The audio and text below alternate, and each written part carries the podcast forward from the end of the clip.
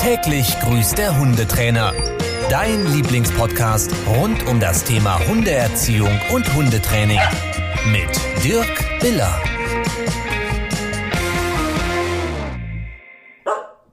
So, hallo und willkommen zu einer neuen Folge Meine Fälle. Wir sind immer noch im Welpenbereich.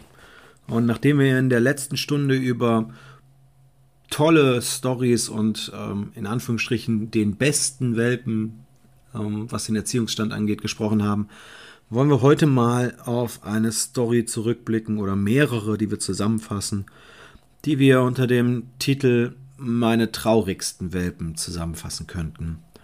Heute werden wir uns mal darüber unterhalten, dass und wie wir in den letzten Jahren tatsächlich Welpen verloren haben.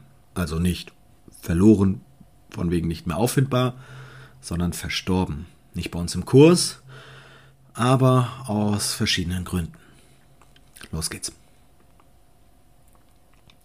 Ja, in den letzten Jahren ähm, gab es immer mal wieder solche Geschichten und es gab immer mal wieder Situationen und Fälle, die dafür gesorgt haben, dass ich tatsächlich in manchen Bereichen ein bisschen sensibler bin. Ich hatte heute Morgen erst wieder Welpenkurs. Ähm, also bin fertig, ich war den ganzen Tag draußen, ich habe überall Sonnenbrand, habe Augenringe. Ähm, ich habe heute Morgen wieder Welpenkurs gehabt, danach zwei Erziehungskurse, dann ein paar Einzelstunden und jetzt nehme ich halt diese Folgen für euch auf. Und in dem Welpenkurs ist im Moment eine kleine Mini-Aussie-Hündin namens Paula, die sich wirklich toll macht, die gelehrig ist, die Spaß hat, die super ein Sozialverhalten hat, die sich aber alle paar Meter immer wieder hinlegt. Und da sind bei mir wirklich sofort die Alarmglocken angegangen. Und das hat unter anderem mit einem dieser traurigen Welpen zu tun, über die wir jetzt sprechen wollen. In den letzten Jahren habe ich, ich kann mich jetzt ad hoc an drei Welpen äh, erinnern, ähm, habe ich drei Hunde im Welpenkurs gehabt, die noch während sie im Welpenkurs waren oder kurz darauf eingeschläfert werden mussten oder verstorben sind. Aus unterschiedlichen Gründen. Das eine war, ich glaube, der allererste war äh, Higgins. Ich, hieß er Higgins oder hieß sein Nachfolger Higgins? Das weiß ich gar nicht. Es war ein Hoverwart-Welpe, auf jeden Fall. Von ähm, jemandem, der mit seinen beiden kleinen Kindern, also ein alleinerziehender Vater mit seinen beiden kleinen Kindern, ähm, er hatte sich den, äh, den Hund angeschafft, die lebten irgendwie in Trennung, die Kinder kamen ja vorbei, aber der Hund sollte halt so auch sein Partner sein, und aber, aber die Kinder haben den Hund geliebt. Und es war ein Hoverwart-Rüde, der soweit auch völlig, völlig cool drauf war. Aber der lief nie viel. Also der rannte immer zwei, drei, vier Meter hinter den anderen her und dann hat er sich wieder hingelegt. Und irgendwann habe ich dann gesagt, das kommt mir un ungünstig, unnormal vor. Irgendwas stimmt da nicht. Der legt sich so viel hin. Der kann nicht so gut laufen. Hat der, hat der irgendwas? Tut dem irgendwas weh? ähm, haben die Kinder dem vielleicht beim Spielen aus Versehen irgendwie oder bist du mal draufgetrampelt oder humpelt der sonst oder so. Der zeigte auch so keine anderen Anzeichen. Also der lief ein bisschen wackelig und wappelig, was ja für Welpen völlig normal ist. Aber ähm, der versuchte schon auch mit den anderen mitzuhalten und man hat jetzt nicht ganz deutlich was gesehen. Und über die Jahre musste ich immer wieder feststellen, dass ich irgendwie einen Blick für Bewegungsabläufe habe. Also das gibt's wohl, ähm, ich kann das jetzt nicht beurteilen, kann nicht andere Leute darauf ansprechen, aber wenn ich irgendwie sehe, das läuft irgendwie unrund oder irgendwas stimmt doch da im Bewegungsapparat nicht, dann habe ich total oft recht und ich weiß nicht, woher das kommt. So ein bisschen wie bei Tama Hanken, der hat das irgendwann mal erklärt in irgendeinem Video, dass er sagte, ähm, äh, man sieht es halt oder man sieht es nicht. Und irgendwie sehe ich das. Und da beim Higgins habe ich gesagt, du, da stimmt irgendwas nicht. Ey. Ich, ich habe ein schlechtes Bauchgefühl. Und der Hoverwart ist halt auch ein Hund, der, oder eine Hunderasse, die prädestiniert ist für gewisse Krankheiten und gewisse Knochen- und Gelenksprobleme. Und dann habe ich ihm gesagt, du, geh mal mit dem zum Arzt. Lass, dir, lass den mal anschauen. Und, und sag dem Arzt bitte, der läuft fünf Meter und dann legt er sich hin.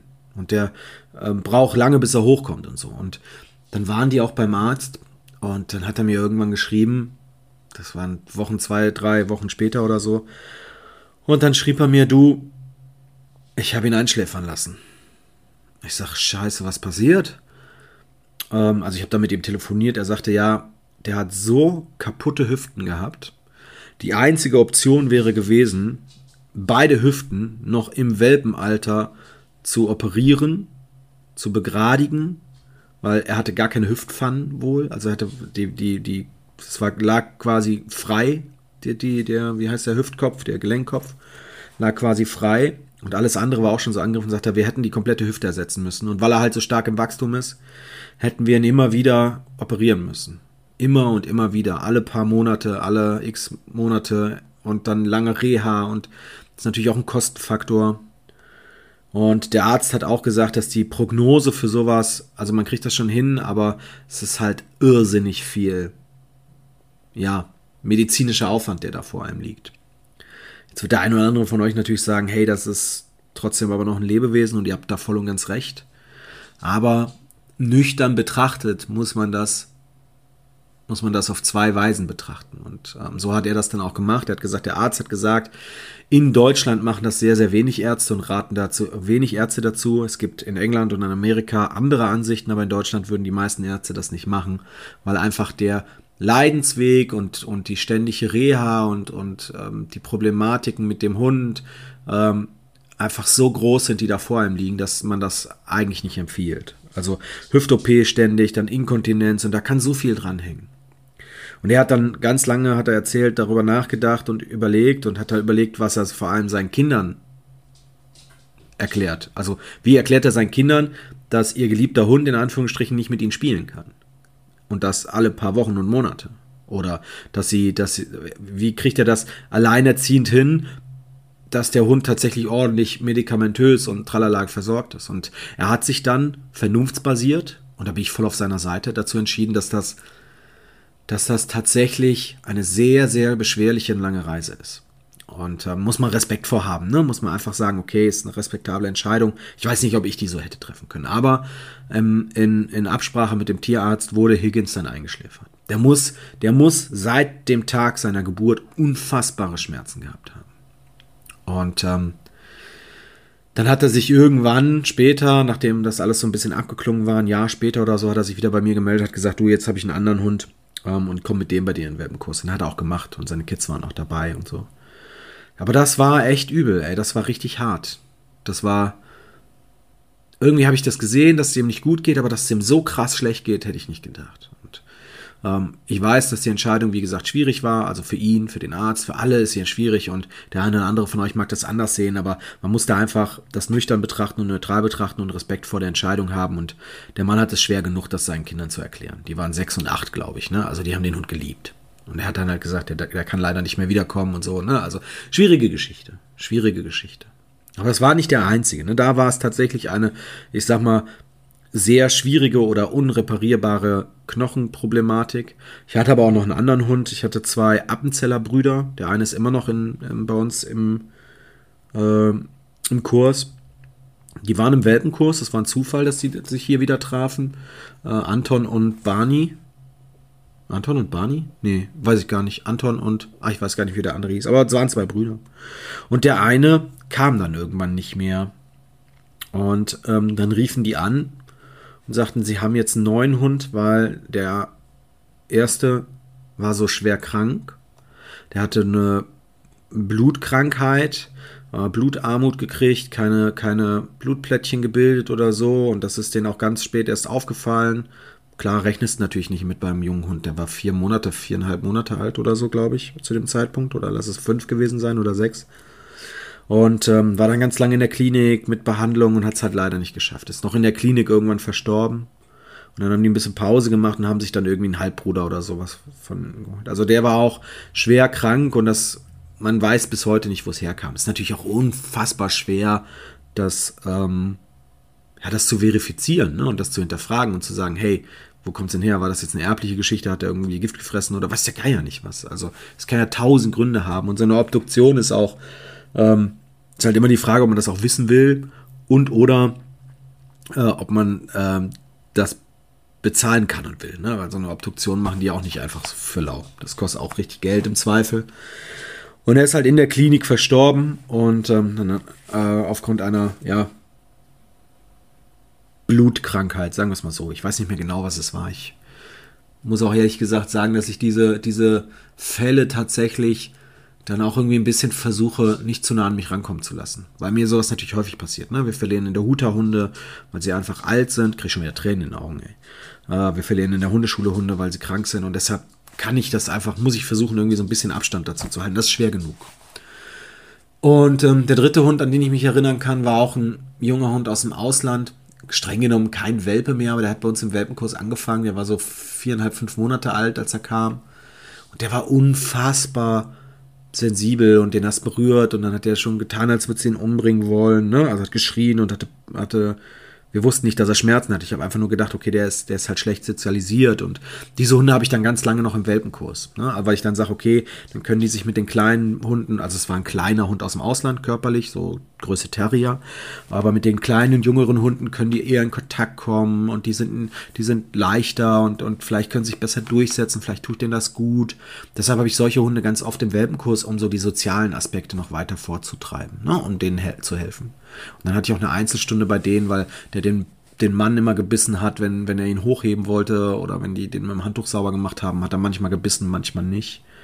Und ähm, das hat, das war dann ein Zufallsbefund auch. Ich habe gesagt, okay, irgendwie, weil wir haben, der hatte Lust auf Leckerchen und wir haben dann versucht zu, zu konditionieren und zu sagen, hey, Körperkontakt ist was Gutes, aber sobald du ihn an einer gewissen Stelle angefasst hast, hat der geschrien wie am Spieß und hat dir in die Hand gebissen. Und ähm, da kam dann im Endeffekt raus, der war dann auch immer kranker und dann kam er auch in die Klinik, wurde da behandelt und da kam im Endeffekt raus, dass er Ricketsiose hatte. Ricketsiose ist eine von Zecken übertragbare Krankheit, die dafür sorgt, dass unter anderem ähm, die, ah, ich muss jetzt, ich hoffe, ich lehne mich jetzt nicht zu weit aus dem Fenster, aber dass sich unter anderem ähm, Blutplättchen und Blutkörperchen auflösen und auch die Blutbahnen auflösen und dann kommt es zu Blut und äh, Blutstau und Bluteinschlüssen unter der Haut und das hatte er wohl auf den Rippen. Und immer wenn man ihn an den Seiten berührt hat, um ihn hochzuheben, dann hat das für wirklich extreme Schmerzen gesorgt und deshalb hat er sich halt gewehrt. Und er hat die Rekuziose leider auch nicht überlebt. Also der war hier bei der Praxis Winkler und das ist eine gute Praxis hier in der Gegend. Also das ist ein ganz alter Arzt gewesen. Also ganz alt heißt jetzt nichts Negatives, aber der ein erfahrener Arzt, ne? der dann auch irgendwie vor ein paar Jahren äh, in Rente gegangen ist. Also der wusste, was er tut. Der ist ein guter Mann gewesen. Und ähm, die haben den auch nicht durchgekriegt. Diese Stories gibt es immer mal wieder. Ne? Jetzt, jetzt, wo ich die Paula heute Morgen im Kurs hatte, die ist gelaufen, hat sich hingelegt. Dann hat die wieder kurz gespielt, hat sich hingelegt. Ich sag, du, irgendwas stimmt mit der nicht. Ey, geh bitte zum Arzt. Und ich hoffe, ich hoffe, dass die Ärztin ähm, da genauer hinguckt. Weil irgendwie habe ich ganz oft, wenn ich sowas sehe, ja, habe ich leider ganz oft irgendwie recht mit meinen Vermutungen. Also auch in der Huta. Ich hatte eine Hündin, die ist komisch hinten gewatschelt die hatte dann, das waren erwachsene Hunde, ne? oder ältere Hündin, die hatte dann ähm, Probleme mit der Wirbelsäule. Ich hatte eine Hooverwart-Hündin, die, die hat sich die, die Sehnen gerissen. Ich hatte eine ähm, Old English Bully-Hündin, die konnte kaum noch laufen, weil beide Kreuzbänder durch waren. Und jedes Mal denke ich, Mensch, die laufen irgendwie komisch. Das ist das Problem, dass Hunde einem das nicht mitteilen. Und gerade Welpen, die mit diesen Problemen oder mit diesen Krankheiten zur Welt kommen, kennen kein anderes Leben. Die denken, in Anführungsstrichen, dass das normal ist. Und die beschweren sich natürlich nicht, wenn ihnen was wehtut.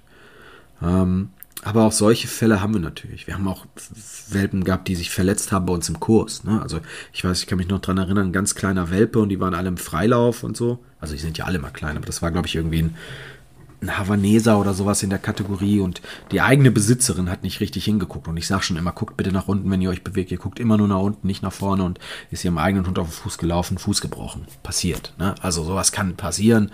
Ähm, solche Dinge hatten wir natürlich auch oder Welpen, die miteinander gespielt haben und auf einmal fehlt ein Zahn ähm, oder, oder der eine hat dem anderen ins Ohr gebissen oder in die Nase und so. Sowas passiert halt auch. Aber dass man schon die kleinsten und jüngsten mit denen man eigentlich nur Fröhliches ähm, ja, verbindet, dass die dann schon so früh gehen, das ist echt hart. Also, man sieht es nicht, ne? oder vielleicht sieht man es auch. Das nimmt mich, sowas nimmt mich echt übel mit, ey. Krass. Ja, wir haben ein paar Welpen verloren. Traurig, ey. Wirklich traurig. Ja. Aber das soll reichen. Das soll reichen für die Podcast-Folge. Wir werden in den nächsten Folgen auch wieder was ähm, Spaßigeres machen. Und ich werde einfach auch in den nächsten Folgen mal so ein bisschen einfach nur über unseren Welpenkurs erzählen, was unseren Welpenkurs anders macht. Und ähm, dann, ähm, ja, werden wir mal veröffentlichen, wie voll der vollste Welpenkurs war, den wir jemals hatten. Das werde ich euch dann auf jeden Fall auch in einer Folge erzählen. Und wir werden uns noch drüber unterhalten, was der schwierigste Welpe war, den ich jemals hatte. Also ich hatte tatsächlich einen Welpen, der schon große Probleme mit anderen Artgenossen hatte. Das ist super selten. Ne? Das sind so eine von 10.000 Fällen, aber ich hatte tatsächlich auch mal einen. Ja. Ich hoffe, die Folge hat euch trotzdem gefallen. Ich hoffe, die Folge hat euch trotzdem ein bisschen mitgenommen, auch wenn es äh, emotionaler war. Und äh, das Thema, jemanden gehen zu lassen, natürlich immer super schwierig ist. Äh, hoffe ich trotzdem, dass ihr noch einen schönen Tag habt und dass ihr bei der nächsten Folge mit einschaltet und dann wird es auch nicht mehr so emotional. Versprochen.